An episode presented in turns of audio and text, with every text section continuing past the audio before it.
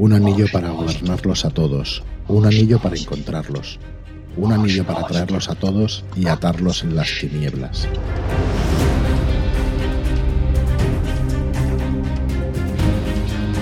Hola y bienvenidos a Red Key Podcast. Soy Fran Valverde y bueno, supongo que reconoceréis la cita del mayor clásico de la literatura fantástica, El Señor de los Anillos.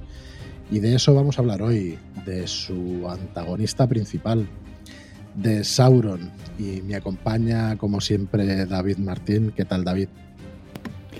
Hola, muy buenas, bienvenidos. Estoy encantado de estar aquí para hablar del antagonista por los antagonistas de la fantasía.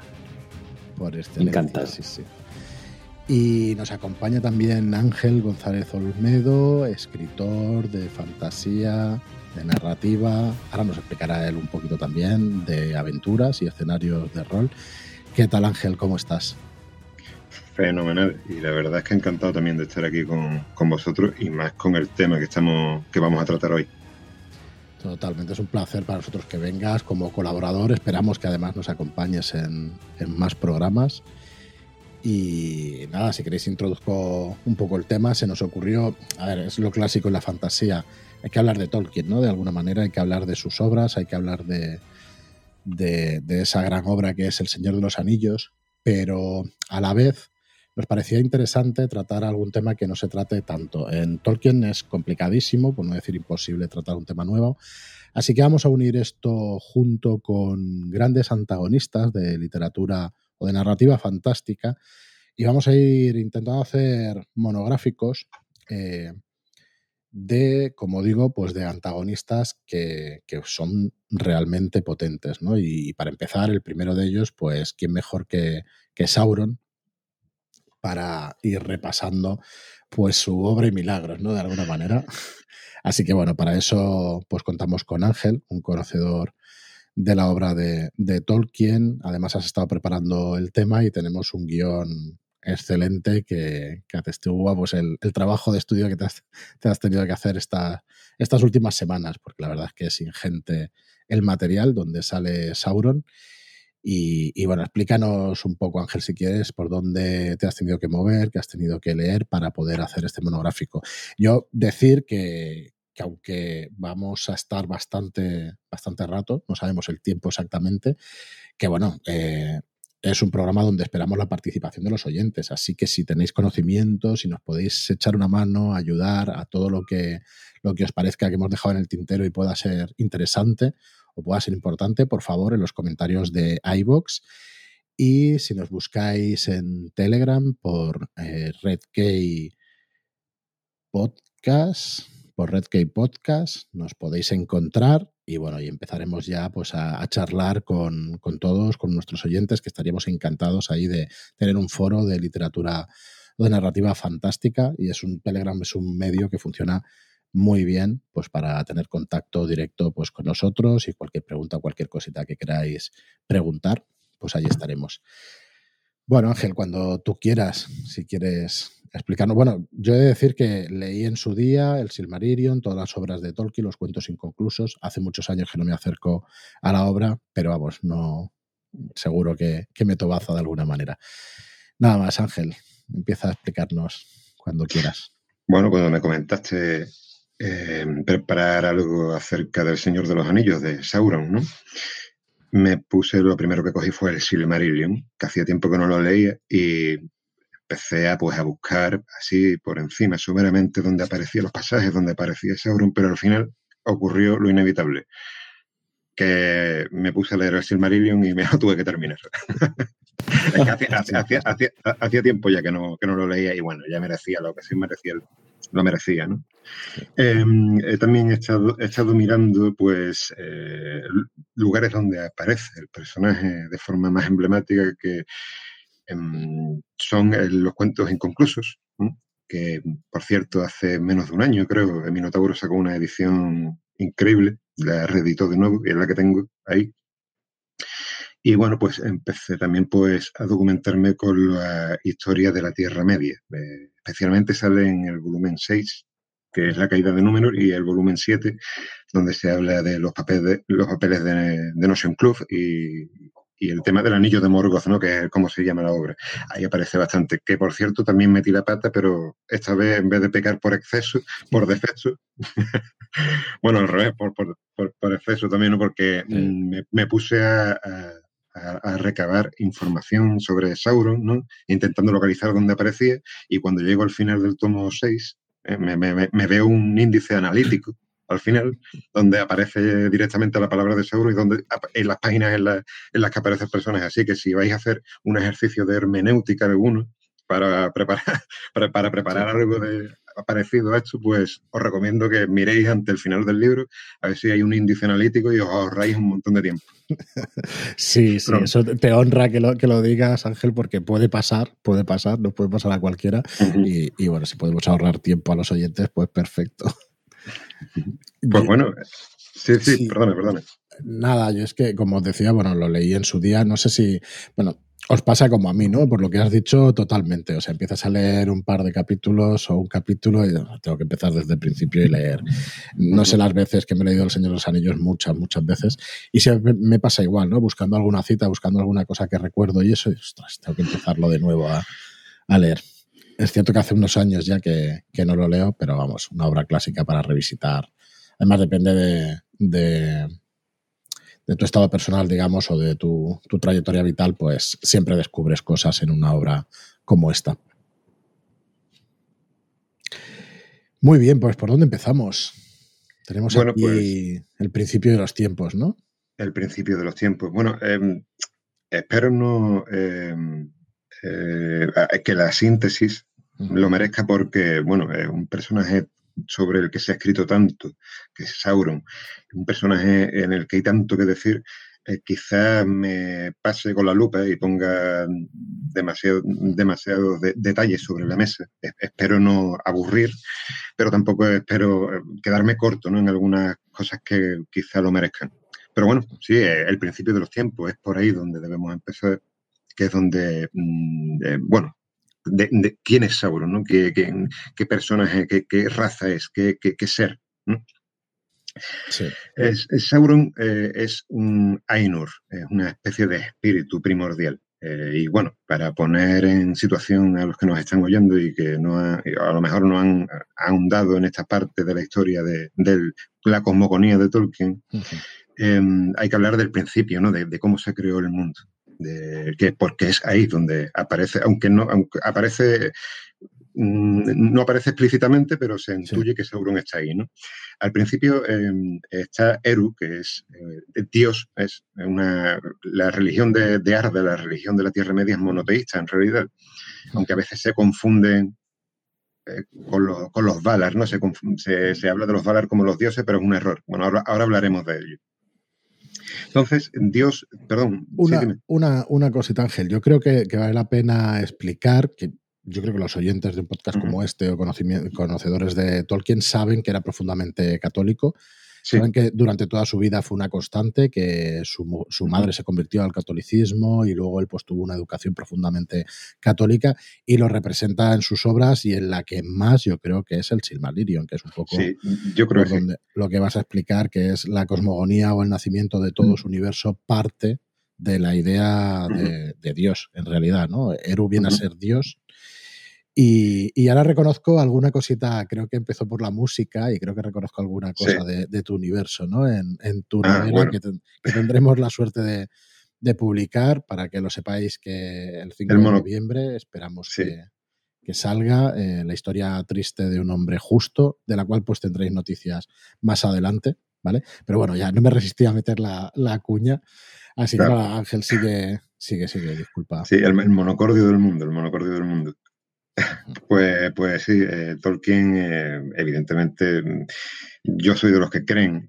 De esto se ha hablado mucho ya, ¿eh? se ha hecho mucha discusión. Yo no soy un académico ni soy un experto, tampoco me considero que, llegue mi hermenéutica a un nivel tan profundo, pero bueno, yo creo que sí, que, que la religión le facilitó a Tolkien la construcción de esta cosmogonía, aunque él mismo recela de ello porque él dice que eh, vamos, lo llega a decir, ¿no? que él no es tan explícito a la hora de hacer analogías entre el catolicismo y su mundo, a diferencia de Lewis, que era su amigo, el, del Narnia, ¿no? De las crónicas de Narnia. que, sí. que Lewis sí parece que, hace analogías más visibles del catolicismo en su obra. Pero bueno, ya, me estoy, ya me estoy no, no, te preocupes, es que pasa con estos temas. Bueno, yo te iba a decir que C.S. Lewis tenéis una película que es Tierras de Penumbra, que, en inglés es Shadowlands, que alguno de los que nos escucha quizá encuentre el paralelismo entre Tolkien, C.S. Lewis, una editorial que se llama Shadowlands y todo esto, ¿vale? Así que imagínate si me voy yo también por las ramas. Dale, dale. bueno, pues metiéndonos ya en vereda, em, es, al principio pues eh, ocurre, pues como has dicho, Frank, una, eh, música Eru, el, dios, ¿no? Esta cosmogonía, de la cosmogonía de Tolkien, reúne a sus espíritus, eh, digamos que es la corte de ángeles, por así decirlo, ¿no? Una especie de corte de ángeles que se llaman los Ainur y les encomienda una música. Esta música, de esta música nace el mundo. Se crea, se crea Arda, que es como, bueno, llamamos al planeta o el plano o la Tierra, ¿no? de donde transcurren los hechos del Señor de los Anillos y, toda, y todas las historias del legendario de Tolkien. Entre estos Ainur, entre estos espíritus, eh, hay unos pocos que, que, bajan a este mundo, a la Tierra, y empiezan una vez allí a darle una forma más exhaustiva, más detallada. ¿no? Algunos Valar, pues, eh, bueno, algunos Ainur eh, le dan forma a las montañas, otros a, los, bosques, otros a, las aguas. Esto se eh, explica el principio del Silmarillion. La génesis del mundo, digamos, ¿no? La Inurindale, ¿no? Que es como se llama a esa parte. A estos Ainur se le llaman los Valar, los que bajaron los que bajaron a la Tierra. Los Valar, eh, que tienen cada uno, como veremos ahora, una serie de poderes eh, genuinos, cada uno de ellos. Unos, algunos se, se, dedican a hacer el dosel de estrellas que componen la bóveda celeste, otro, como digo, eh, Ulmo, por ejemplo, se, dedica a moldear las aguas, y Aule se dedica a elaborar las cadenas montañosas y a deformar la Tierra. Entre estos Valar había uno que era Melkor, que hizo una música discordante. Vamos a pasar por encima, no vamos a meternos en muchos detalles, pero basta decir que Melkor era el, tono disidente, era el, más inteligente y el más poderoso, de hecho, pero también por ello el más ambicioso. Y todo lo que hacían los demás Valar, lo que hacían los demás em, moldeadores de la Tierra, eh, Melkor venía y lo destruía después y, lo deformaba a su antojo y su gusto. Tal era su prepotencia, ¿no? Bien, hay una serie de Ainur ¿eh? que, están, eh, que tienen un rango de poder menor que estos Valar que he dicho, ¿no? que los Valar son los que bajaron a la Tierra, repito. ¿no? A estos eh, Ainur de rango menor, de poder menor, se les llama los Mayas.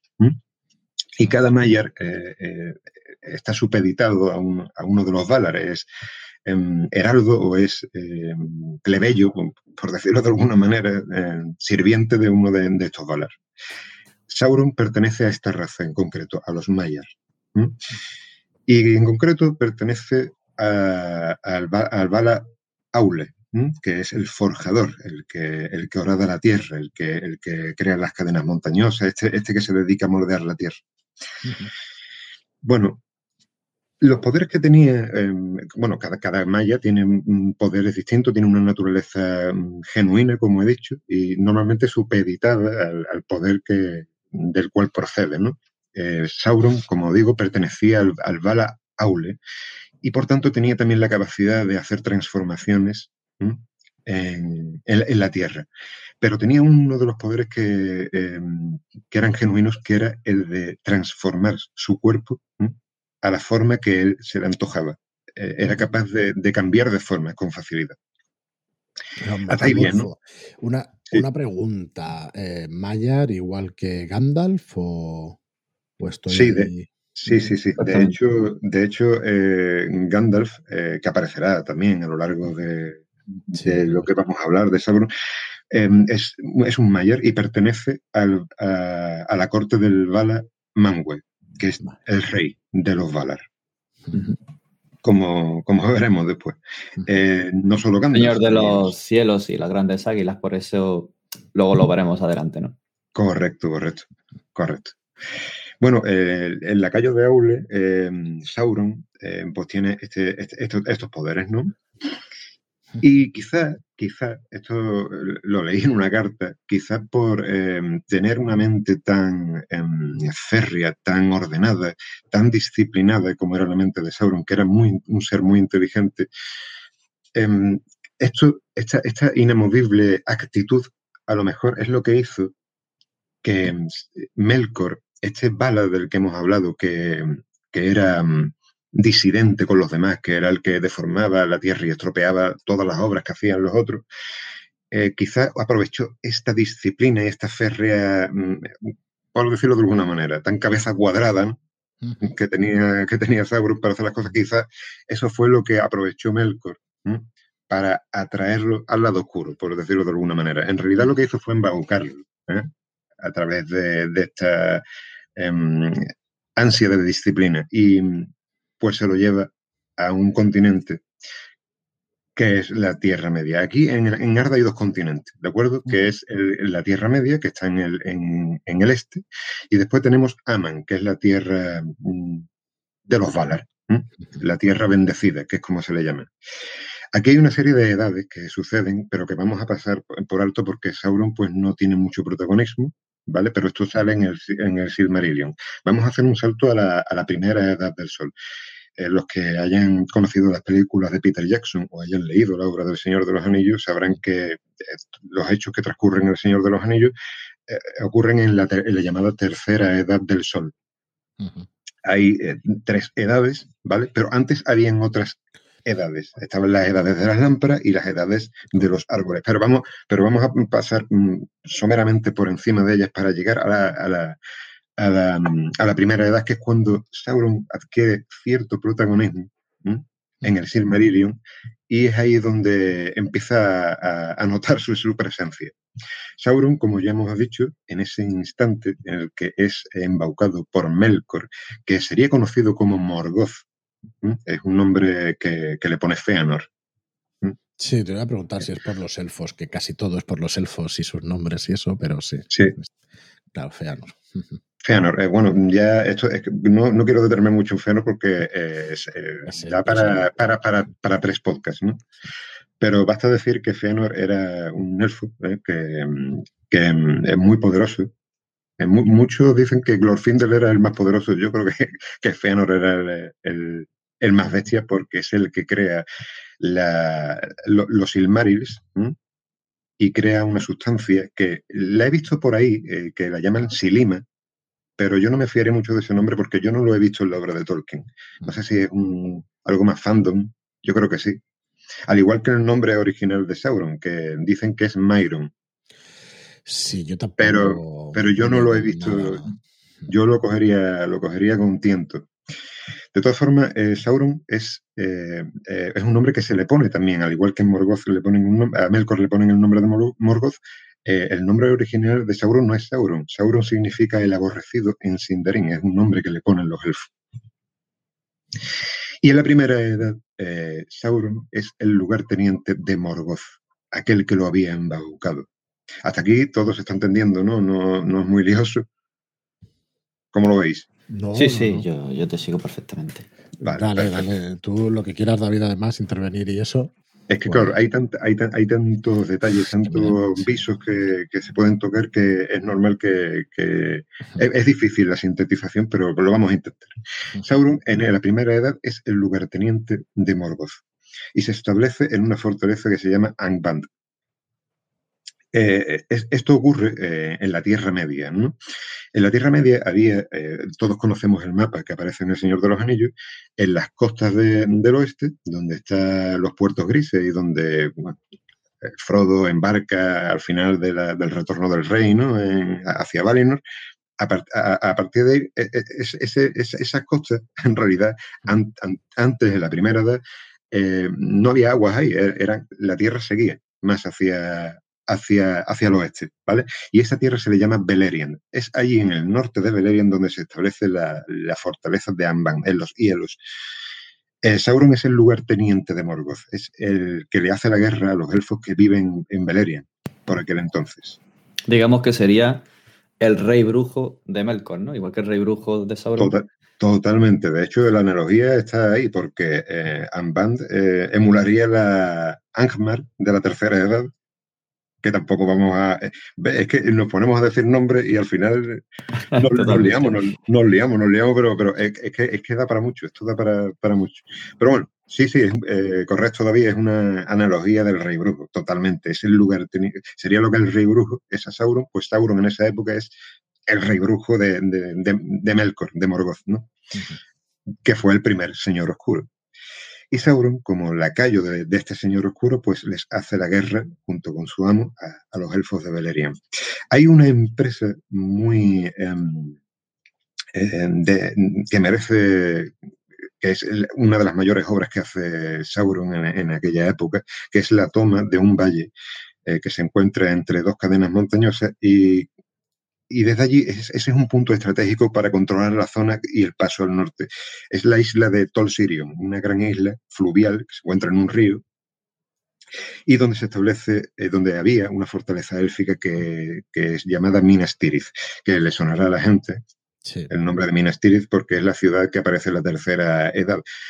Eh, digamos que la Minas Tirith de Gondor de la tercera edad, la que sale en El Señor de los Anillos, es, una, un, es un homenaje a esta Minas Tirith, a la primera Minas Tirith, que en élfico significa la torre de la vigilancia. Pues bien, eh, Sauron logra una hazaña que es eh, conquistar esta isla. Conquista la isla de Tol Sirion y la llama Tolingaurhoth, que significa la isla de los licántropos. Y Sauron controla desde entonces ese paso. Esa es, digamos, la mayor eh, gesta que hace Sauron en Aras del Mal. Bien, hay un episodio en el Silmarillion, que tampoco vamos a detenernos porque nos ponemos aquí a hablar hasta mañana de ello, pero es la historia de Beren y, Lúthien y Lucien Tinovil. Tendrá, eh, perdona, tendrá su propio podcast porque eso es espectacular. Es brutal, sí, sí. Totalmente. Y de hecho, hace poco, eh, bueno, hace poco, hace creo que cuatro o cinco años, eh, Christopher Tolkien em, publicó la novela póstuma de, de, Beren y Lucien, que la tengo ahí, que la tengo ahí, por cierto, que la tengo que meter mano. Pues bien, em, Beren, em, que era hombre mortal, eh, que se enamoró de, de Lucien Tinubiel, que era la hija del rey elfo de, de Doriath, pide ayuda a a Finrod Felangund, que es eh, uno de los reyes de, los elfos, eh, concretamente el rey de Nargothrond, una ciudad oculta, y em, con sus huestes élficas, Beren y Finrod eh, van a, conquistar de nuevo, a, retomar el paso. Esto tiene una historia de trasfondo más, profunda todavía, pero bueno, mm, basta decir con eso, con que em, llegan hasta Tol Sirion, a Tol Ingaruhoth, que donde se establece Sauron, y intentan tomarla de nuevo, pero no lo consiguen. Las huestes del Fus perecen, eh, Sauron eh, sale victorioso y los licántropos de, este Mayer, de Sauron, eh, acaban con la vida de los elfos, los tortura, los, los, licántropos los devoran, en fin. Em, al final, Beren y Finrod son apresados por Sauron y Lucien Tinubiel es la que entra aquí en juego y es la que eh, acepta un golpe muy fuerte a Sauron. Lucien, la elfa, con el perro de Valinor, Juan, eh, penetra en la isla de Tolsirion y consigue con el perro, eh, que es un perro que tiene la forma de un oso, que tan grande como un oso, logra matar a los licántropos y Sauron se ve obligado a tomar la forma de un hórrido licántropo y lucha con el perro Juan. Pero el perro logra vencerle y lo hiere. Sauron tiene que cambiar, que como sabéis, como he dicho, era un maestro de, cambiar la forma, se transforma en un vampiro dantesco y no tiene más que batir las alas y huir de, de, de Tol que se convierte en un nuevo Tol eh, Sirion.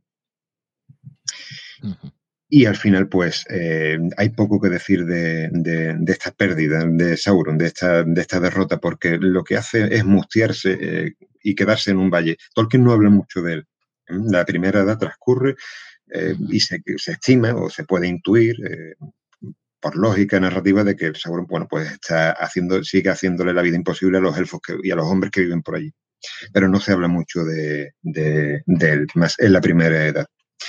Bueno, eh, lo que ocurre, lo que termina por ocurrir en la primera edad es eh, la guerra de la cólera, donde Morgoth, el amo de Sauron, eh, es vencido y la guerra es tan, em, bueno, de, proporciones tan colosales que el mundo llega incluso a partirse y a, y a destruirse. Y toda la Beleriand queda hundida bajo las aguas y el trazado del mapa es el que conocemos en el que hemos hablado antes, que es el que, el, que sale en El Señor de los Anillos. Se conforma el aspecto habitual que tienen novelas y que tienen... Efectivamente, efectivamente. Es, Sauron, eh, viendo que su amo es derrotado, que los orcos están dispersos, em, es, eh, se arrodilla ante Eonwe, que es el, heraldo, uno de, Eonwe es un Mayer de la misma raza que, que Sauron, y se, y se, tiene que postrar ante Eonwe, que es el heraldo de Mangue, de uno de los Valar. Y se arrepiente de verdad. Eh, se, postra ante él, se arrodilla y muestra arrepentimiento sincero por todas las maldades que ha hecho en la primera edad. Tolkien em, especifica que sí, que, de hecho Sauron estaba arrepentido, porque Sauron, recordemos, era mm, en un principio Maya del Vala Aule, hacía cosas hermosas. Sauron era bueno en un principio. Y entonces eh, eh, Eonwe le combina a ir con él hacia Valinor para ser juzgado porque él no tiene la capacidad de juzgar. Debe ser puesto en los círculos, en el círculo de los Valar, para ser juzgado por las maldades que ha hecho Sauron. Pero Sauron no acude, Sauron eh, tiene miedo, teme lo que, que los Valar lo juzguen y se queda pululando por la Tierra Media durante la Segunda Edad. Y no tarda otra vez en, en perpetrar nuevas maldades. ¿Creéis que esto, querría hacer una pequeña pausa aquí y, que me deis vuestra opinión, ¿creéis que esto engrandece al personaje?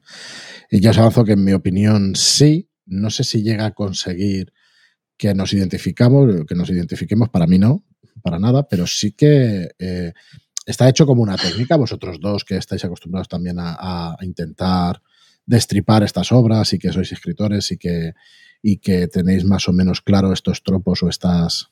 Eh, pues eso sí, es, lo que se hace con los personajes, ¿no? Para que nos identifiquemos con ellos. ¿Creéis que aquí hay un intento de Tolkien para que tenga más profundidad Sauron? Porque realmente es, bastante plano, ¿no? El personaje, desde el principio. Se corrompe y parece que sigue así hasta el final. Y aquí, en cambio, vemos una cosa distinta. ¿Qué opináis? Sí, parece que la primera edad del protagonista es Melkor, Morgoth, y para darle pie a que el protagonismo vaya recayendo sobre Sauron en la segunda y la tercera, comienza a dotarle de más profundidad y sobre todo de acercarlo al lector. Para mí esta es una manera de humanizarlo, de descender de esa divinidad a, hacerlo, a llevarlo más a la tierra.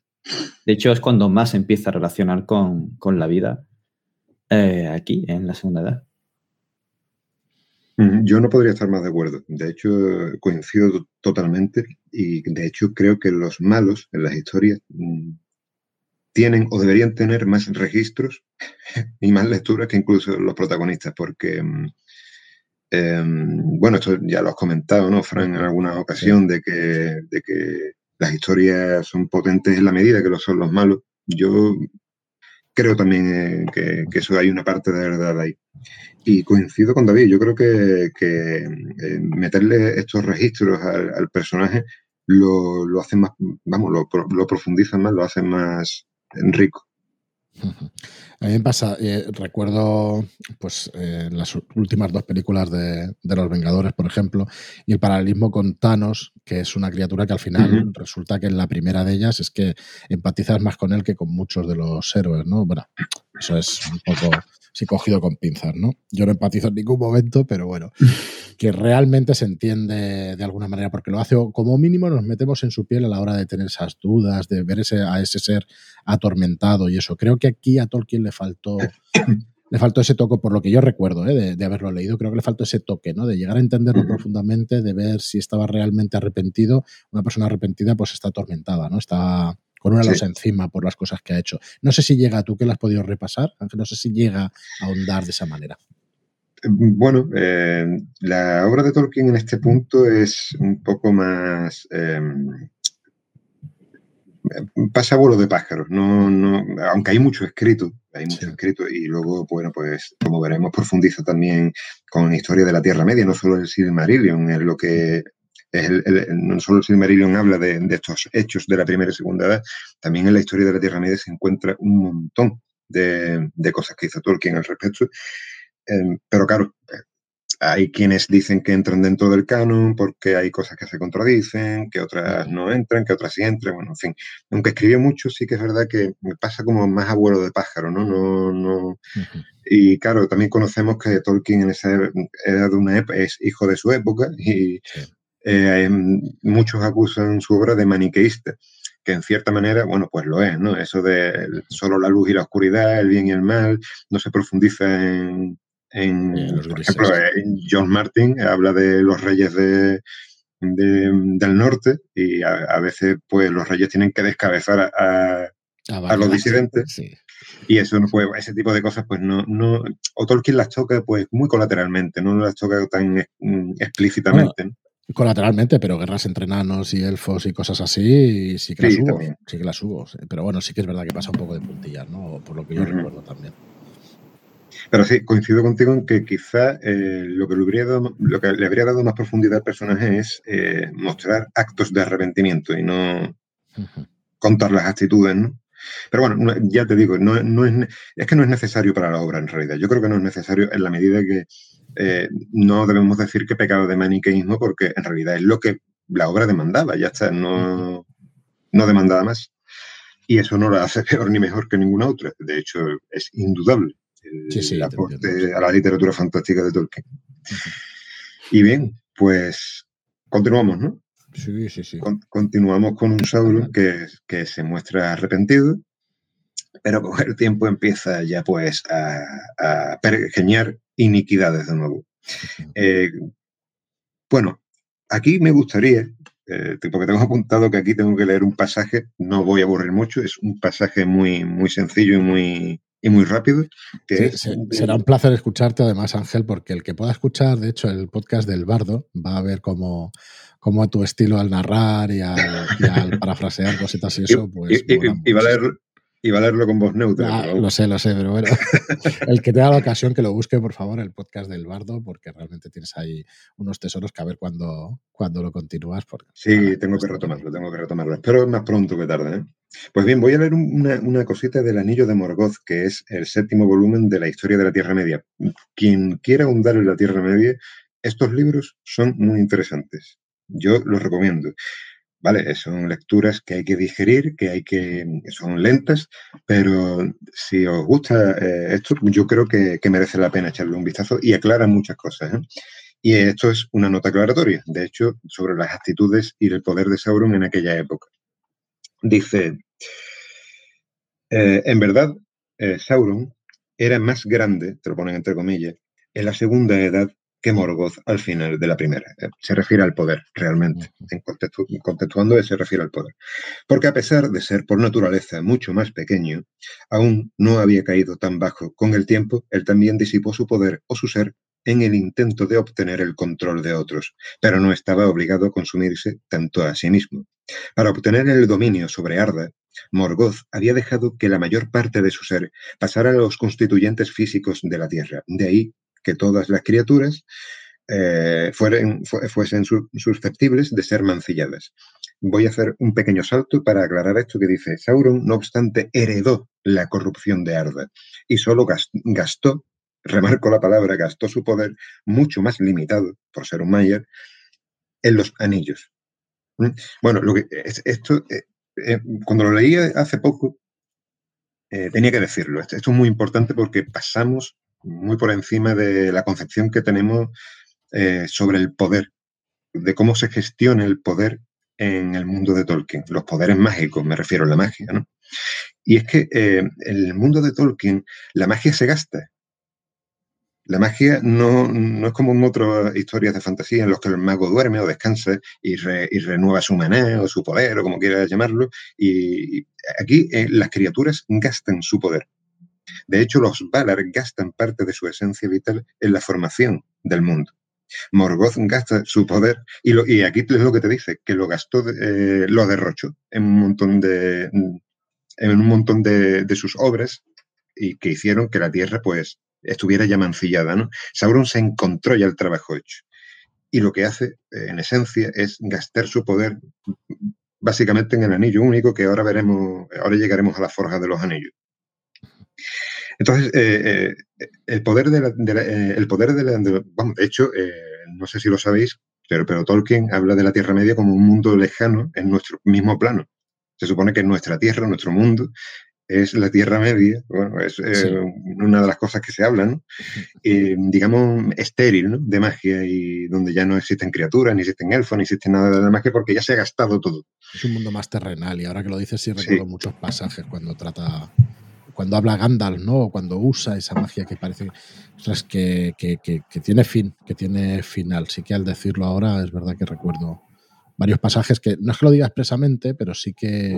Bueno, y quizás sí lo diga expresamente, yo es que no recuerdo exactamente. Sí, de, hecho, las, eh, Gandalf rehúsa en varios pasajes del Señor de los Anillos a, utilizar la magia. Y ya no solo porque se gaste, sino porque eh, tiene un impacto que revela su presencia. Eh, y los demás pueden, incluido Sauron, pueden detectarlo. Em, bueno, ahora Sauron en, este, en esta época, eh, que se encuentra ya todo el trabajo de Morgoth, su señor hecho, lo que hace es tomar una nueva forma que es la forma de Annatar, señor de los dones o señor de los regalos, también lo he visto escrito por algún, por algún sitio. Es la forma eh, de un ser hermoso, de un ser sabio. Y es eh, tal, tan embaucadora esta forma tan embaucadora que eh, es capaz de torcer la voluntad de todos los seres que se con los que se encuentran, que son susceptibles, como hemos leído ahora mismo, eh, de ser corrompidos, ¿no? Pero claro, hay algunos que no se convencen, de hecho, hay algunos que son demasiado, demasiado suspicaces, como Kirdan, señor de las naves, de los barcos, carpintero de barcos, que es un elfo muy antiguo, o, o Gil-galad, o, bueno, em, Galadriel, pero no iba a decir Arwen, Eru, me asiste, iba a decir Arwen. no, puedes decir Arwen sin problema, a mí me encanta el personaje. no, pero Arwen todavía por aquella época no, estaba, no, no, estaba, no estaba. Pero sí, sí que es verdad que, que, llega a embaucar a un elfo muy poderoso, que es precisamente eh, descendiente de Feanor, este elfo del cual hemos hablado hace un momento, que forja los Silmarils, y que eh, mantiene en su conocimiento, este elfo, parte de, lo, las artes que su eh, precursor Feanor ya dominaba, que era el arte de la herrería, el arte de la transformación de artefactos de poder.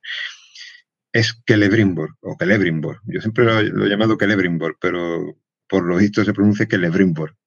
Hmm, poniendo la, eh, y que, y que Lebrimbor o que Lebrimbor em, eh, es, el, es el que hace los anillos de poder. Que ahí ya la, la gente que, que, haya visto las películas de Peter Jackson o que haya leído El Señor de los Anillos, eh, ya le sonará un poquito más la historia. Es en esta época donde se forjan los anillos de poder. Y, lo hace, y, que, y que Lebrimbor lo hace eh, instado, exhortado por Sauron, con esta forma tan embaucadora, ¿no? que es Anatar, el Señor de los Dones. Se le presenta como eh, un, ser, eh, no se especifica que sea un elfo, aunque la gente se imagina un elfo, pero no se especifica que sea un elfo, pero es un ser hermoso y, sabio, ¿no? Y, claro, como tiene los conocimientos Sauron de, del Vala del que procede, que es Aule, que es el señor del herrero, ¿no? El Vala herrero, el bala eh, constructor, pues eh, esos conocimientos los enhebra junto con los de Celebrimbor, que se muestra eh, embaucado ¿no? por estas nuevas artes y fácilmente, bueno, Sauron se lo lleva, se lo mete en el bolsillo y lo convence para hacer los artefactos, los anillos de poder. Y claro, bueno, aquí, conocemos ya pues la historia un poquito más, ya nos va a ir sonando como Sauron eh, va al Orodruin, al Monte del Destino, y forja el anillo a espaldas de, estos otros anillos. hay, un, hay una cosa que merece ser nombrada, que es que cuando Sauron eh, forja el anillo único, los elfos, que tienen los tres anillos de los elfos, detectan automáticamente, en cuanto el anillo se forja en el monte del destino, detectan el engaño a través de los anillos de poder. Se dan cuenta y los esconden. Y Sauron se quita la máscara de Anatar, de Señor de los Dones, y abiertamente eh, hace la guerra a Celebrimbor. Y se va a, bueno, pues a donde se habían forjado los anillos, donde le habían embaucado, que es Ostin, Ostin El nombre también es que tiene WhatsApp. ¿eh? Ostin Edil. Ostin Edil es la capital de Eregion, que es una, zona que se encuentra al este, ah, perdón, al oeste de las montañas, montañas nubladas. Es una región además por la que pasa la compañía del anillo y no sé si Gandalf o, Aragorn, es que no, creo que era Gandalf, creo que comenta algo, ¿no? Eh, esta tierra había, era un reino élfico y ahora solo quedan los vestigios y las ruinas de aquel, de aquel entonces, ¿no? Porque de hecho eh, no se vuelve a edificar allí, eso se queda como vestigio de, una tierra desolada. Eh, como obra de lo, que, de lo que hizo Sauron, que unificó todos los orcos que quedaban dispersos por todos los boquetes de la Tierra Media, los orcos de Morgoth, los reunificó y atacó a Eregion. Y allí, pues, mata a Celebrimbor, el hacedor de anillos, y lo cuelga de un estandarte para horror de los, de los elfos. Em, hasta aquí bien, em, vamos bien con la, historia. Yo creo que hemos de decir que aquí ya no está Melkor, Morgoth eh, ha sido apresado, ¿no? Lo tienen eh, destruido, entre comillas, podríamos decir. O sea que la fuerza del mal más importante de la Tierra Media ya es, ya es Sauron, ¿no? Sí, de, hecho, eh, mm, Sauron, por, cierto, significa el aborrecido. El aborrecido. Sí, creo que lo había comentado. Y aquí es donde, bueno, pues eh, se podría hablar ya del señor oscuro Sauron y no el señor oscuro Morgoth o Melkor, ¿no? Eh, bueno, tras la muerte de, de, Celebrimbor, esto... una, una, pregunta, Ángel. Em, sí él se destapa porque cree que con ese anillo ya lo tiene todo hecho, ¿no? De alguna manera, por decirlo mal y pronto. Eh, he creado este anillo, los va a gobernar a todos, tiene poder sobre el resto y descubre que tampoco es así, que va a tener que conquistarlos, ¿no? Porque tampoco logra corromperlos, como mínimo los de los elfos, hasta donde yo recuerdo, que es el que les cuesta más. Lo de, los, de los, elfos no logra eh, hacerse con ellos porque, porque, porque esos anillos eh, los esconden. Y los llevan a, los puertos grises y, los esconden.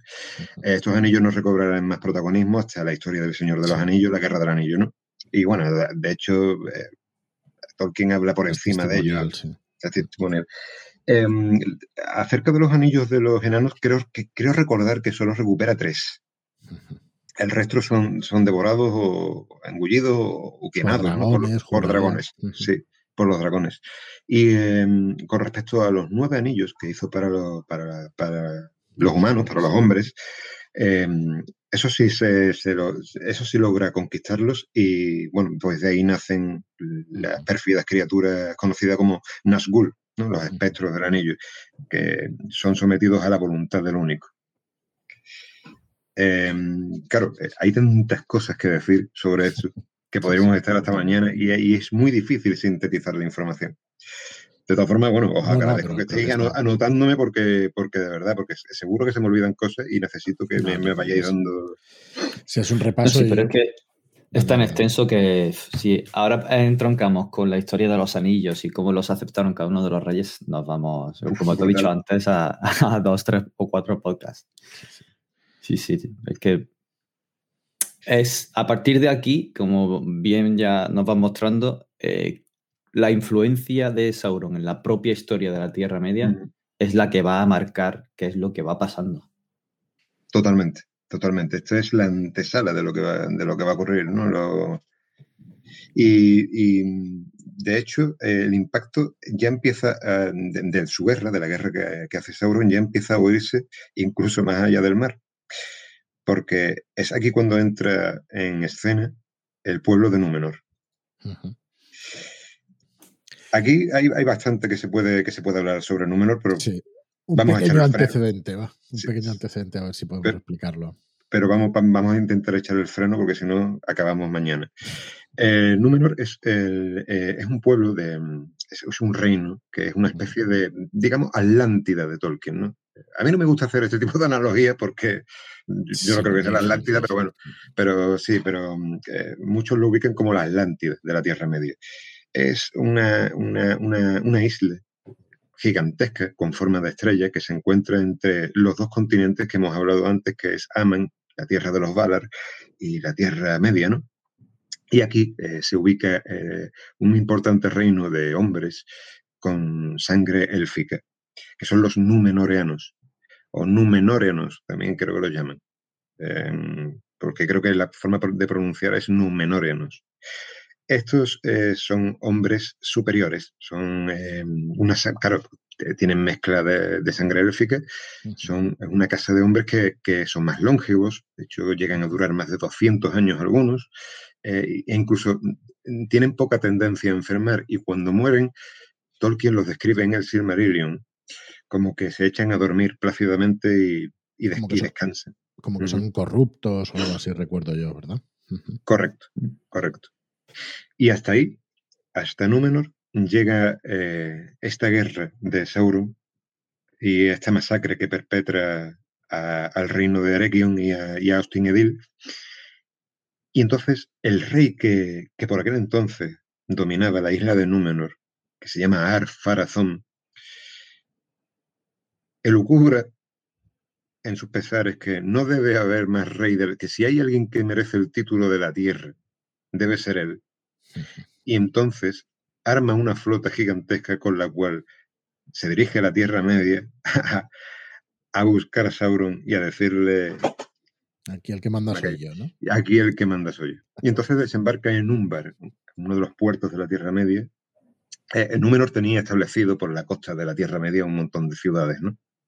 Con las cuales comerciaba, ¿no? Con el resto de pueblos de la Tierra Media. Y ahí desembarca y exige la presencia de Sauron, que se ve ante la presencia de Arfarazón y su flota inmensa, gigantesca, ingente, eh, se ve menguado y reconoce que, el rey Arfarazón eh, tiene un poderío con el cual quizá mm, es posible que no le haga frente, incluso con el anillo único. Y entonces se presenta ante Arfarazón y clava la rodilla, para sorpresa de todos. Es aquí cuando eh, el rey Arfarazón combina a Sauron a llevarle a la isla de Númenor para tenerlo controlado como prisionero. Y Sauron se muestra compungido, pero por dentro, y esto lo remarca también Tolkien, eh, siente gozo y satisfacción porque ya está elucubrando otro plan.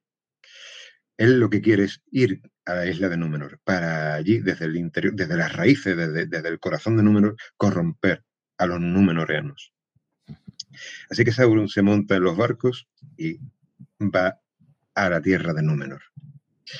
Y ahí es donde embauca al rey y crea una campaña de odio contra todo lo que tenga que ver con los elfos, diciéndoles que son los hijos preferidos de los Valar, que, que, son los eh, eh, eh, hijos primordiales de Eru, que los hombres no están bendecidos con la vida eterna, porque ellos sí, vosotros no. Bueno, empieza una campaña de odio brutal que hace que divida al pueblo de Númenor y aunque al principio no, no, no, se fían de Sauron, como es Anatar, Señor de los Dones, y además, aunque en, la historia de la Tierra Media no se habla del Anillo Único, pero en el Silmarillion sí, sí se habla de, de Barad-dûr y el Anillo Único, eh, por aquel entonces en la, Tierra de Númenor. Sauron eh, tiene el Anillo Único, que es un artefacto de inmenso poder, y, se cree que esto también eh, ayuda a la hora de corromper a los, a los hombres de Númenor. Y pronto empieza pues, a crearse ese odio tan intenso hacia los Valar, y el pueblo de los elfos, hasta el punto en que solo unos pocos númenoreanos permanecen fieles eh, en amistad al pueblo de los elfos, a los Eldar, que es como se les llama. Tal es el, embauque de este señor oscuro de Sauron que mm, Arfarazón eh, primero lo toma como consejero, pero es que luego lo hace sacerdote de una religión, eh, porque cambia los dogmas, los, dogmas de fe incluso los cambia, y, y, se erige un templo eh, en honor a Morgoth, el, amo, el antiguo amo de, Sauron, templo de Melkor. Y Sauron se hace sacerdote, es investido sacerdote. Llega tal el odio que Arfarazón vuelve a armar una flota, esta vez más grande, y mira hacia el oeste y la dirige contra Aman, sobre la, tierra bendecida donde moran los Valar. Y Sauron, regocijado, pues eh, empieza pues a, reír en su maldad en, el trono de su templo. Aquí, entra, aquí entra en juego Mangue, el rey de los Valar, el señor de los Valar, por decirlo de alguna manera. Mangue eh, hace algo que Sauron no se espera. Y es que pide ayuda a Eru Ilúvatar, a Dios. Y Eru se manifiesta. Y lo que hace es despegar la tierra de Aman, la tierra bendecida, la despega del plano de la tierra, de Arda, y cambia la forma del mundo. Y hace que la isla de Númenor y la flota que Arfarazón estaba enviando eh, impertinente, de forma impertinente hacia Aman, quede sepultada bajo las aguas. En el Silmarillion se habla de que Sauron, mientras está en el templo, eh, carcajea y, se, da de bruces contra el vacío. Se, cae al vacío con toda la, con toda la tierra de Númenor. En, la historia de la Tierra Media es más poético todavía. Se dice que eh, Sauron da tres, carcajadas. La primera, la primera es con, eh, con, el sonido de las trompetas cuando la flota sale hacia Aman. La segunda es cuando se escucha un trueno que es como evidencia las noticias aciagas que están ocurriendo eh, producto de su maldad. Y con la tercera carcajada es cuando el trono de su templo y todo el templo cae hacia el abismo. Y ahí es donde Sauron eh, mm, pierde su forma corpórea y eh, se ve obligado a, tomar una nueva forma. Viaja de nuevo a la Tierra, no muere, sino que viaja de nuevo a la Tierra Media y ahí toma otra forma, pero pierde la capacidad de tomar formas hermosas de nuevo. Es como si fuese presa de una maldición. ¿Y es de una maldición o del desgaste que decías tú a la hora de la magia y tal? Parece que los poderes cada vez son menores de. Sí, de, de, hecho se comenta, se comenta que cada vez le cuesta más tomar forma, porque realmente cuando Sauron toma forma, necesita coger su esencia, su espíritu ¿eh? y materializarlo en, alguna forma. También eh, es muy importante recalcar un hecho que alguien con eh, lo habrá detectado, que es que, claro, eh, Sauron tenía el anillo único en Númenor.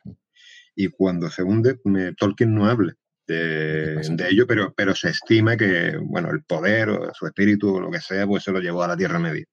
Que tampoco es muy descabellado, dado que es un artefacto mágico, ¿no? Y sí, es allí donde, bueno, pues vuelve a Mordor, a la torre de Barad-dûr, y toma una forma horrenda, de nuevo. Bien, eh, hemos hablado de que en Númenor había unos... Eh, ¿Vamos bien de tiempo, por cierto? Sí, sí, sí, yo creo que sí. Mira, para que te llevamos 50 minutos. O sea que, bueno, vamos bien, no, te preocupes. Perfecto, perfecto. Tenemos tiempo.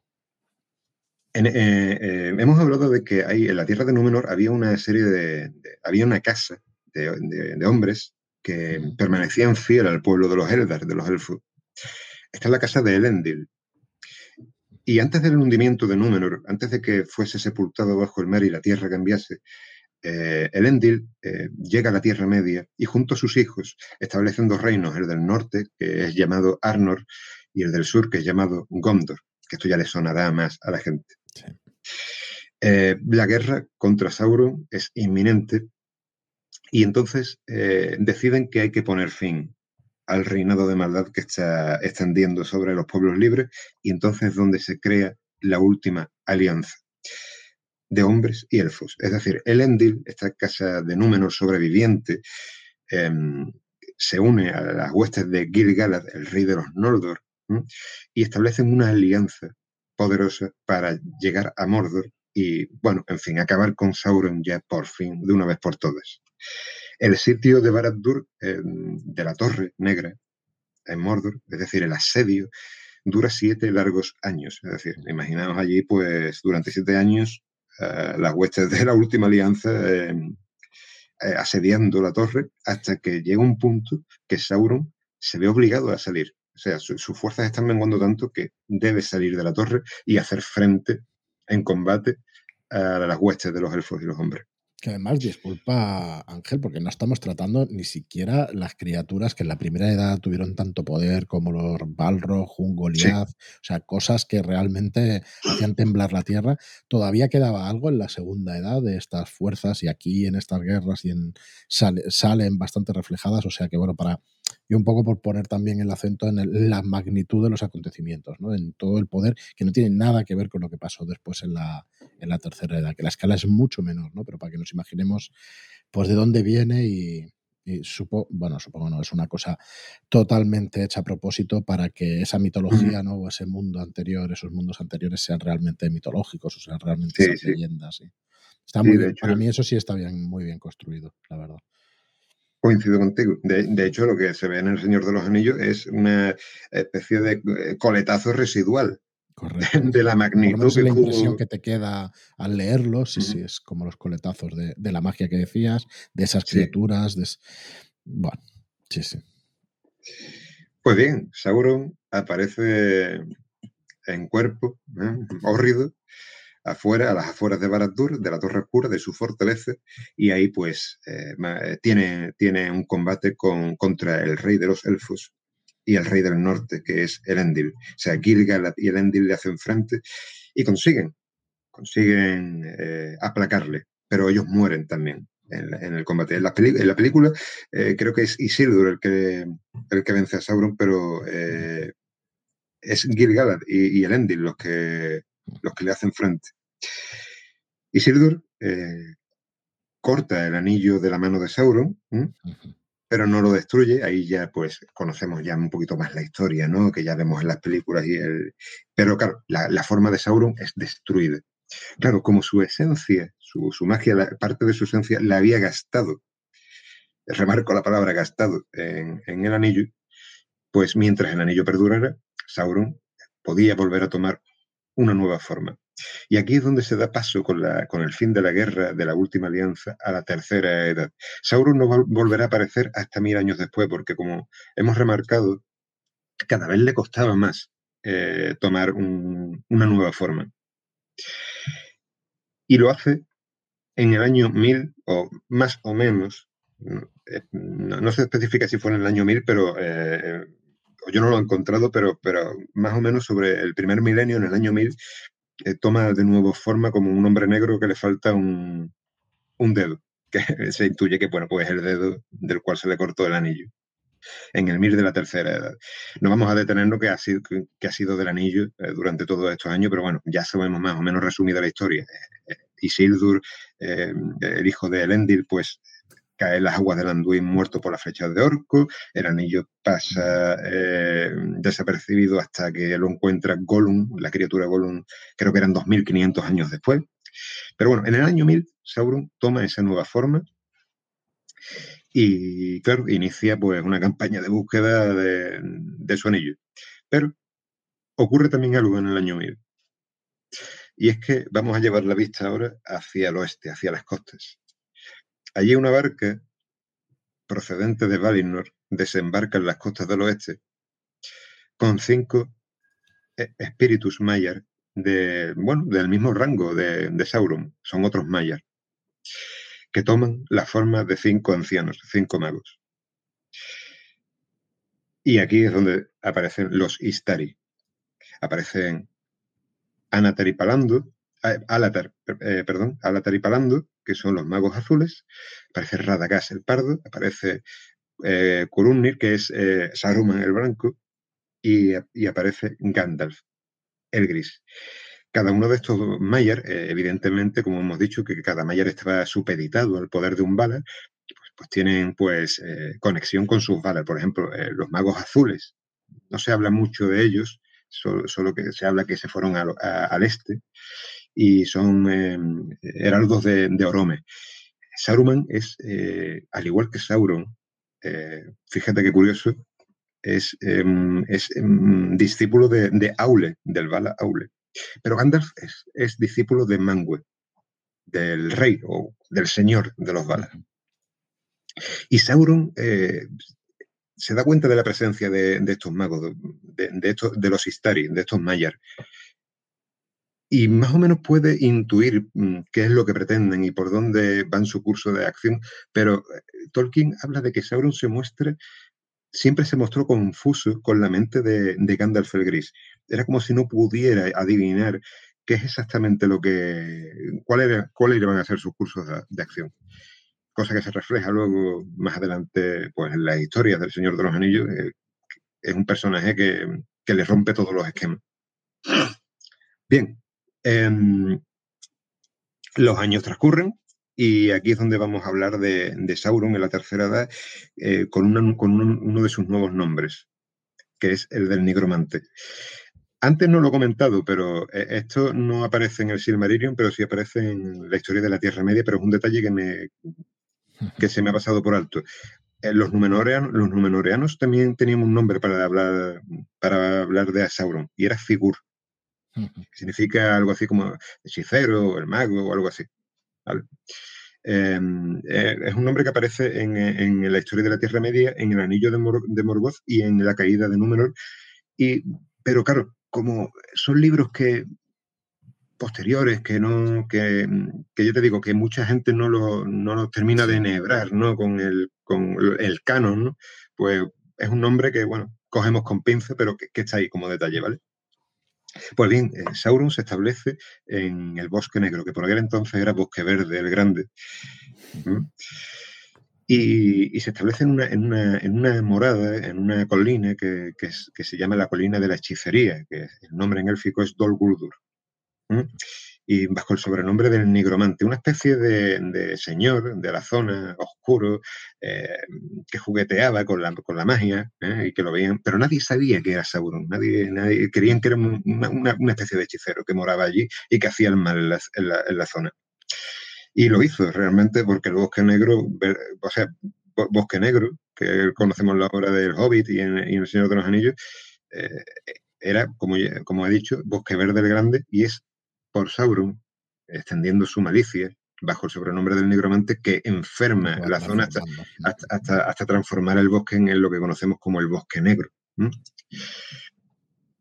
Pues bien, em, vamos a hacer un salto hasta hasta el año 2941 de la tercera edad, en donde estos magos eh, que hemos hablado y que conocen el mal que se cuece en la Tierra Media, intuyendo que el nigromante puede ser Sauron que ha tomado la nueva forma, establecen lo que se llama el concilio blanco. El concilio blanco es un concilio de sabios en el que no solo están los Istari, también eh, participan Kirdan, Galadriel, participa, mm, participa Elrond, el señor de, de, de Imladri y Rivendell.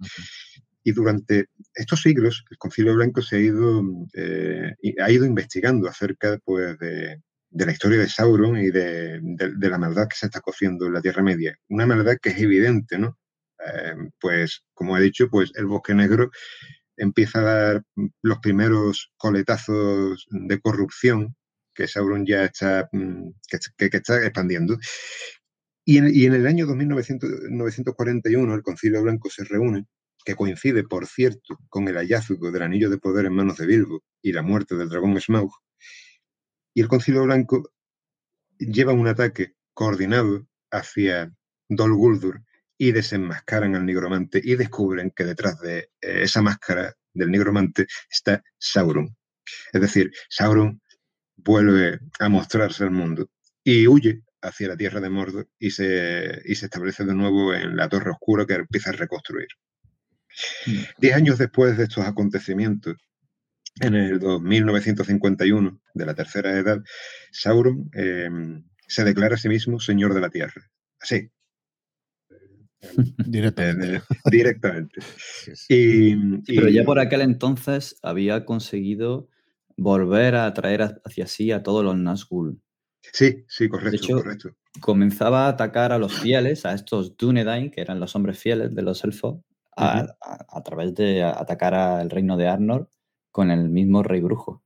Por eso al principio estaban tan confusos, porque el rey brujo estaba como entreteniéndolos y haciendo mucho daño ahí en el norte, mientras él comenzaba a influir en el Bosque Negro y, arrebatárselo de las manos de los elfos del Reino del Norte de Thranduil. Que dicho sea de paso es el padre de Legolas. Y ahí ya vemos viendo por qué va Legolas luego al, al concilio este de los nueve. Eh, pues sí, pues sí. Eh, de hecho, eh, hay mucho que hablar sobre la tercera edad y yo paso por encima porque, claro, si no, ya te digo, estamos aquí esta mañana y como Sauron no participa realmente en la guerra de Angmar, quien lo hace es un lugarteniente que es el primero de los nueve, el Rey Brujo, uno de los nueve espectros del anillo, em, pues sí, hay un montón de, anécdotas y de, y de historias al respecto con la tierra de Arnor, que luego se fragmenta en, quiero recordar que era Cardolan, ¿no? El Rudaur y, ¿cuál era el otro? ¿Cuál era el otro? Robanion. Robanion, no, Robanion, no, Robanion, no, Robanion era tierra. Sí, está al, otro lado de la montaña nula. Sí, era, era Cardolan, era, era Rudaur y era no recuerdo, perdonadme, pero no recuerdo, no recuerdo. Pero vamos, mm, a veces me doy asco de la de, cosas que, se me vienen a la cabeza con, el tema de Tolkien. Arcedain. Arcedain, Arcedain, Arcedain, correcto. Hay mucho que contar sobre esa zona. Y... Búsqueda por internet, ¿eh? no, memoria de eso nada. Yo perdí la memoria hace tiempo. Claro, pero es, es esta, esta guerra en el norte, ¿no? estos movimientos los que le permiten a él como ir pasando desapercibido. ¿no? Si está pasando algo en el bosque negro, pero es que, aquí arriba hay un. Hay guerra directa, sí. Mm. Hay conquista y hay, sí, sí, el rey brujo dando. me ha parecido leer que una vez que lo hacen huir de Tol Guldur, a la postre acaba dejando allí a otro de los Nazgûl para que siga retomando su trabajo, ¿no? A Camul el Oriental, el segundo de los nueve. Creo, quiero recordar, ¿eh? eh luego ya, si me, si, me, equivoco, pues nada, pues... Ya eh, me suena que fue el oriental, o sea, que no llega a abandonar por completo su influencia en el Bosque Negro. No, no, no, de hecho sí, sí, deja, deja pululando, correcto, deja pululando a la gente, a, sus siervos por allí. Pues bien, en realidad ya lo que queda pues es hablar de la guerra del anillo y de, y de lo que, bueno, de los últimos, de los últimos 100 años, prácticamente, 70 años de, Sauron como, como tal, ¿no? Eh, durante, desde que se declara eh, el país de Mordor, desde que, se, desde que se declara el mundo como país de nuevo y empieza Sauron a, mostrarse de nuevo sin la máscara ya, ahí hay una sucesión de campañas bélicas contra, contra Gondor. ¿no? Em, le hace la guerra a Mordor, le hace la guerra a Gondor. De hecho, se pasan varias, varias décadas Em, guerreando eh, estos dos países, Mordor y, Gondor, hasta el punto de que eh, la zona que hay entre los montes de ceniza, creo que eran los montes de ceniza o los montes de la sombra. Creo recordar que eran las los montes de ceniza. Ceniza, a mí me suena, me suena mucho, pero no. Em, entre, entre, entre, el río, el río Onduin y, y, esta cadena montañosa hay una tierra que se llama Ithilien, que era pues una provincia ¿no? de, del reino de Gondor, pero eh, está como entre, eh, durante estas décadas se pega como, eh, como tierra de nadie, ¿no? se queda en tierra neutral y es donde establece, bueno, se ocurren la mayoría de las batallas de, entre Gondor y, y, Mordor, ¿no? Es ahí donde guerrean. Em, pues bien, esto, esto, transcurre durante las últimas décadas hasta que, bueno, ya pues vamos a la historia de la, comunidad del anillo, donde Frodo pues eh, se muestra anuente a llevarlo, a cargarlo, y la compañía empieza a viajar al sur. aquí Sauron, merece la pena decir un par de cositas de Sauron en, este en estos últimos años de vida. Y es que em, comete un error eh, tremendo. Sauron ya se entera a través de Gollum, de la, porque Gollum lo, que, fue uno de los portadores del anillo, lo, apresa, lo lleva hasta barad y le saca información. A través de Gollum se entera Sauron de que el anillo está en la comarca y envía a los nueve jinetes negros, a los nueve Nazgûl, mm. a, por el anillo. Pero eh, su ojo eh, se centra en la guerra, está demasiado preocupado por la guerra. Perdón, yo que, a ver, tiene, siempre lo he visto como bastante justificado, ¿no? Hasta entonces todo el peligro que venía venía de manos de los elfos, de los hombres y de... Pero, claro, buscaba su anillo, ¿no? Pero siempre había sido derrotado por artes bélicas. Dale, dale, dale. En realidad se centra tanto en Gondor porque la mayoría del peligro viene de los hombres. Los elfos están abandonando la tercera edad para ir a la tierra de los dioses y quedan muy pocos y él se desentiende. Ve que no son realmente una amenaza para lo que es su ejército. Gondor es el que de verdad está parándole los pies. Sí, que amenaza la frontera y está ahí aguantando, ¿no? Con...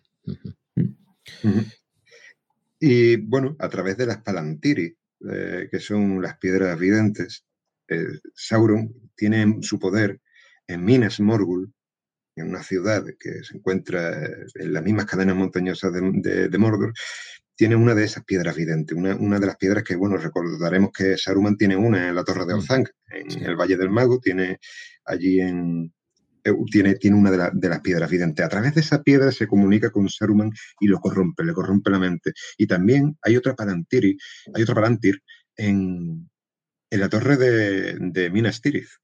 Y la tiene Denethor en su poder. No se habla en las películas de esto, pero Denethor tiene una de esas piedras. Em, y la mente de Denethor está tan desjuiciada en, la historia del Señor de los Anillos por causa de la corrupción que Sauron está em, contaminándole eh, en su mente. Eh, entonces, Sauron se dedica a corromper a estos dos líderes, ¿no? al mago Saruman y a, y a Denethor, y se centra demasiado en la guerra por esto, precisamente que ha dicho David, ¿no? Por el tema de que el peligro lo entraña el mundo de los hombres. Mientras tanto, la compañía se dirige al sur, eh, la compañía del anillo se dirige al sur en una misión secreta, sin que Sauron lo perciba. Y Sauron eh, recibe el primer, uno de los primeros golpes que recibe es la llegada de Elessar, bueno, de, Aragorn, que es el descendiente de los reyes de Númenor. No se lo espera. Y eso le parte también los esquemas, porque eh, Aragorn es el heredero legítimo de las piedras videntes y estas le obedecen a él. Estas piedras, por cierto, las creó Feanor, el elfo este que creó los, Silmaril, con la silima esta, con el, con el término que hemos dicho antes, que es el material irrompible y, donde, y que es poseedor de mucho poder. De hecho, los Silmaril son artefactos que mantienen la esencia vital de, dos árboles de poder primordiales. Ya me estoy yendo por la rama. Ya me estoy yendo por la no rama. No te preocupes, es que es fascinante el tema de la Sí, sí que la, historia de los Silmarils es maravillosa. Sí, sí. Es que y, es la luz y todo eso. Bueno, todo lo que representa es, una barbaridad de, de evocador. Dale, dale. Pues bien, en el 3019 de la tercera edad, eh, el anillo de poder pues es destruido en el monte del destino con la historia que ya conocemos que no hace falta que la mencionemos que eh, Frodo, Gollum y tal, allí en el, en el Ordruin, y el Sauron es destruido, dado que su esencia, como hemos dicho antes, estaba puesta en este artefacto de poder y su cuerpo perece definitivamente, siendo incapaz de tomar forma de nuevo. Sauron no muere realmente, se habla de, de, que Sauron eh, en realidad vaga por el mundo como una especie de viento maligno. Habla Tolkien de una especie de viento maligno que cuando se perpetra la maldad en el mundo, cada vez que hay una discusión o la gente eh, toma acciones bélicas o malvadas, es que Sauron está por ahí soplando, ¿no? En forma de viento.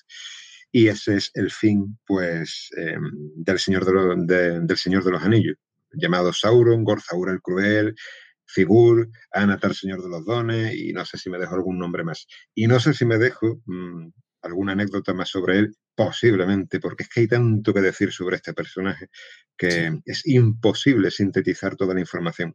Es imposible. Eso da para seminarios. Realmente es que es un personaje de estudio. Porque salen muchas obras de Tolkien.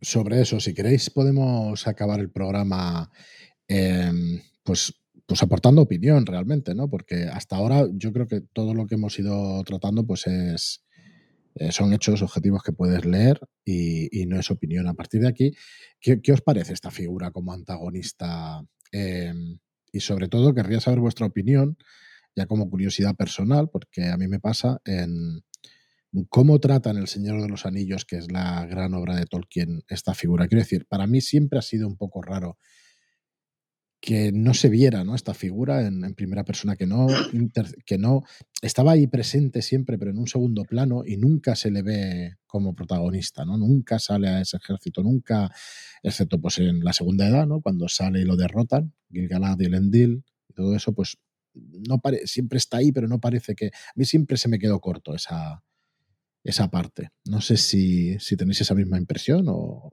o no la habéis tenido nunca.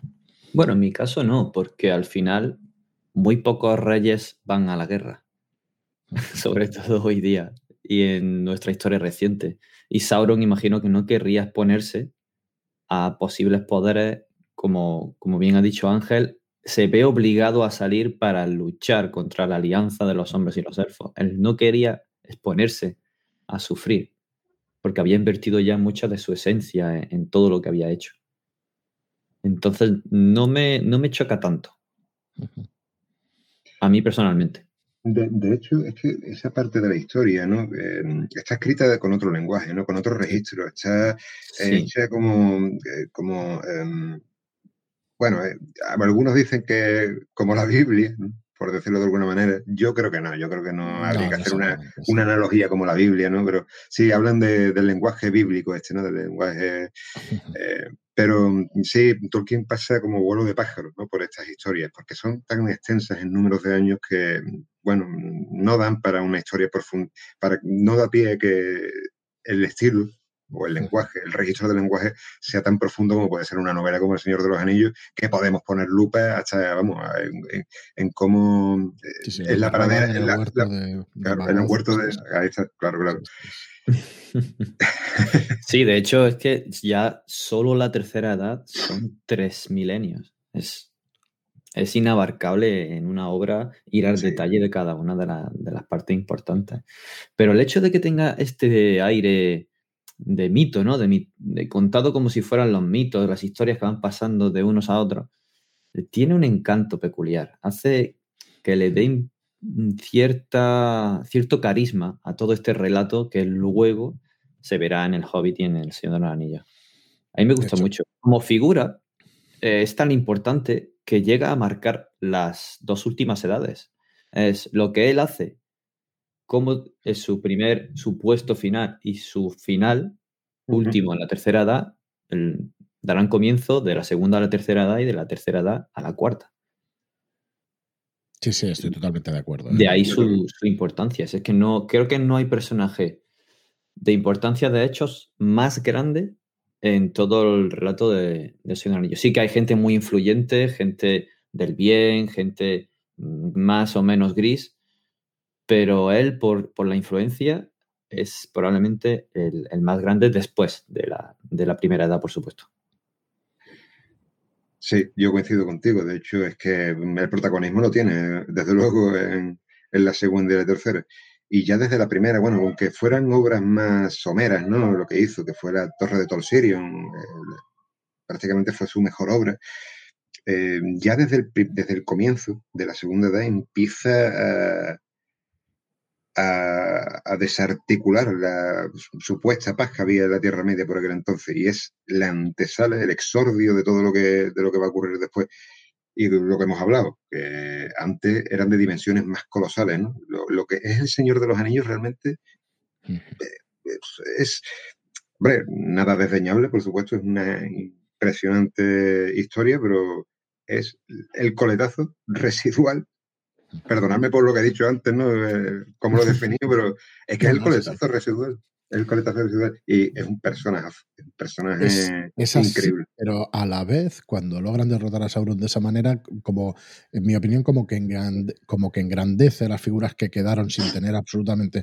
O, un, un poder ínfimo, cómo se puede al final luchar contra, contra una fuerza tan, tan suprema, ¿no? De alguna manera. Para mí engrandece a los personajes. A Aragorn, que se presentan allí en las puertas al final de, del Señor de los Anillos, y a, Gandalf y a todos los demás, ¿no? Cómo pueden aguantar ese, ese poder siendo que, bueno, que la, que la, magia estaba desapareciendo en la Tierra Media, ¿no? De alguna manera.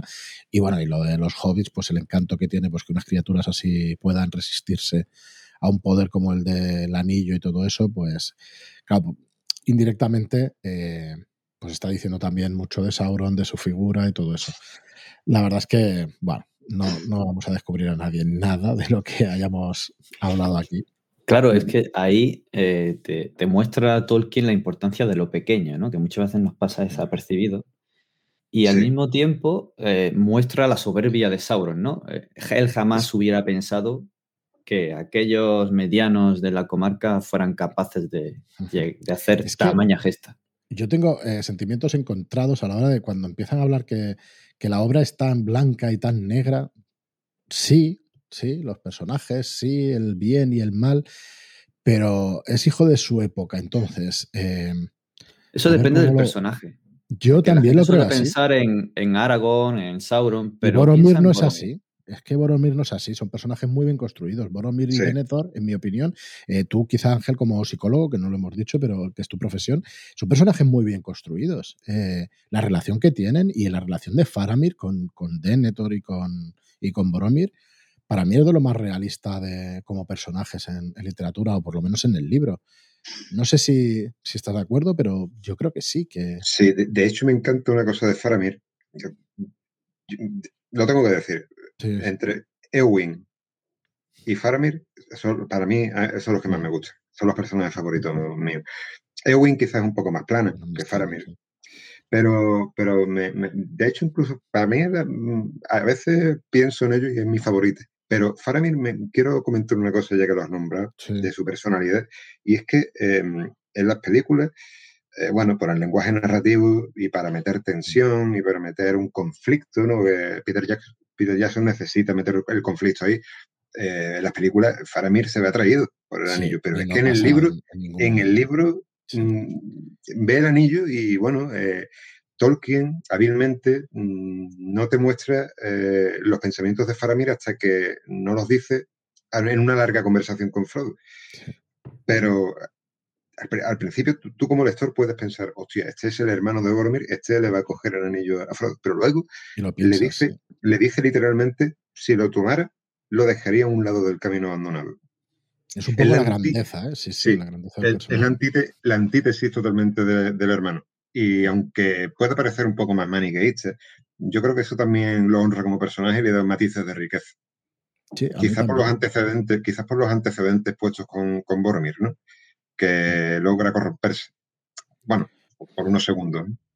Entonces, cuando volviendo a, la historia está a la vista maniqueísta y de blancos y negros, eh, Em, ¿Creéis que Sauron también es reflejo? Todo esto que estábamos hablando de que Númenor se ve corrompida, se ve atraída por el mensaje, al final no deja de ser un, mensaje. Yo, para nada en este podcast se va a entrar nunca en política, pero claro, al final somos humanos, entonces toda esa visión es supremacista al 100%. Eh, claro, no sabremos nunca si Tolkien se basó en el movimiento o en el auge del nacionalsocialismo en Alemania, pero es que es una cosa hiper parecida. No, no creo que descubramos a nadie nada que los movimientos son, bueno, así, ¿no? Son mejores que los elfos o vamos a conquistar tal. sí. Aunque él sí que marca unas claras diferencias, ¿no? Ellos llevan sangre élfica y además son los elegidos, ¿no? Se les pone allí entre la Tierra Media y la Tierra de los Dioses como, como para engrandecer y, dar una recompensa por los actos de la primera edad, ¿no? Y a la vez los pone como, o sea, Quiero decir, les pone ese gran defecto de, ser supremacistas, ¿no? Porque por un lado, pues los engrandece de esa manera, pero por otro lado es vamos a conquistar tal, aunque sea únicamente el gobernante el que lo hace. más o menos era un pueblo noble, ¿no? Los, de Númenor, y, o por lo menos siempre he pensado algo Bueno, ya ha comentado Ángel que Melkor había conseguido meter la corrupción en, la realidad, en, toda forma de vida. Así que eso es lo que emplea Sauron para hacer mella ahí, en, los supuestos elegidos dentro de, los hombres. Se quería hacer esa pequeña matización porque me parece que se habrá, pues alegremente, ¿no? De que es muy maniqueísta, de que el bien y el mal, pero, joder, pero existe la corrupción, existe tal, sí, por el mal y por el tal, pero al final los buenos también se corrompen, ¿eh? Y también están ahí pasando de grises, aunque no sean los protagonistas exactos de, las novelas, ¿no? Del Señor de los Anillos. Incluso la relación entre pueblos. Ves las antiguas alianzas y luego esa discordia, ese rencor de, por ejemplo, el pueblo de Theoden cuando dice, bueno, ¿y por qué vamos a ir ahora a Gondor si ellos no nos han ayudado? y es que la guerra se podía haber ido a la mierda perfectamente, por eso que lo vemos el día a día en, nuestras noticias.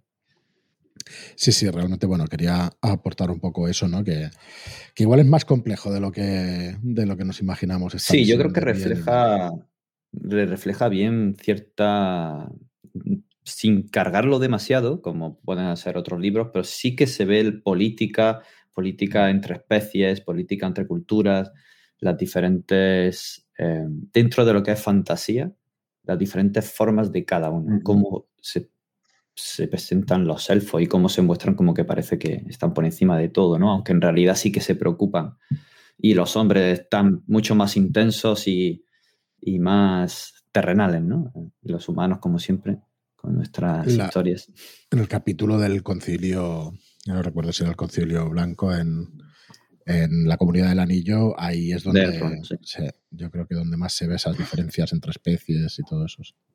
Y el tema de la, de la corrupción, de que un, un, ser que es inmaculado pueda irse al lado oscuro, por decirlo de alguna manera, yo creo que tiene más conexión incluso con la religión, que es lo que comentabas antes, Fran, ¿no? Eh, ese, ese, tema de, pecar, el, pecado, ¿no? De, quizá y, quizá y Tolkien se, le asomen visos, ¿no?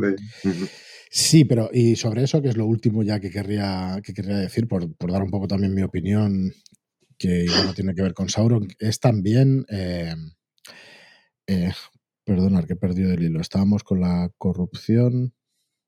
Eh, repíteme lo último. Sí, eh, que, la corrupción quizá tenga que ver más bien con el tema de, la religión. Lo tengo, que, que, sí, era profundamente católico, pero había escrito Sigawain y el Caballero Verde, que como filólogo conocía todas las leyendas nórdicas.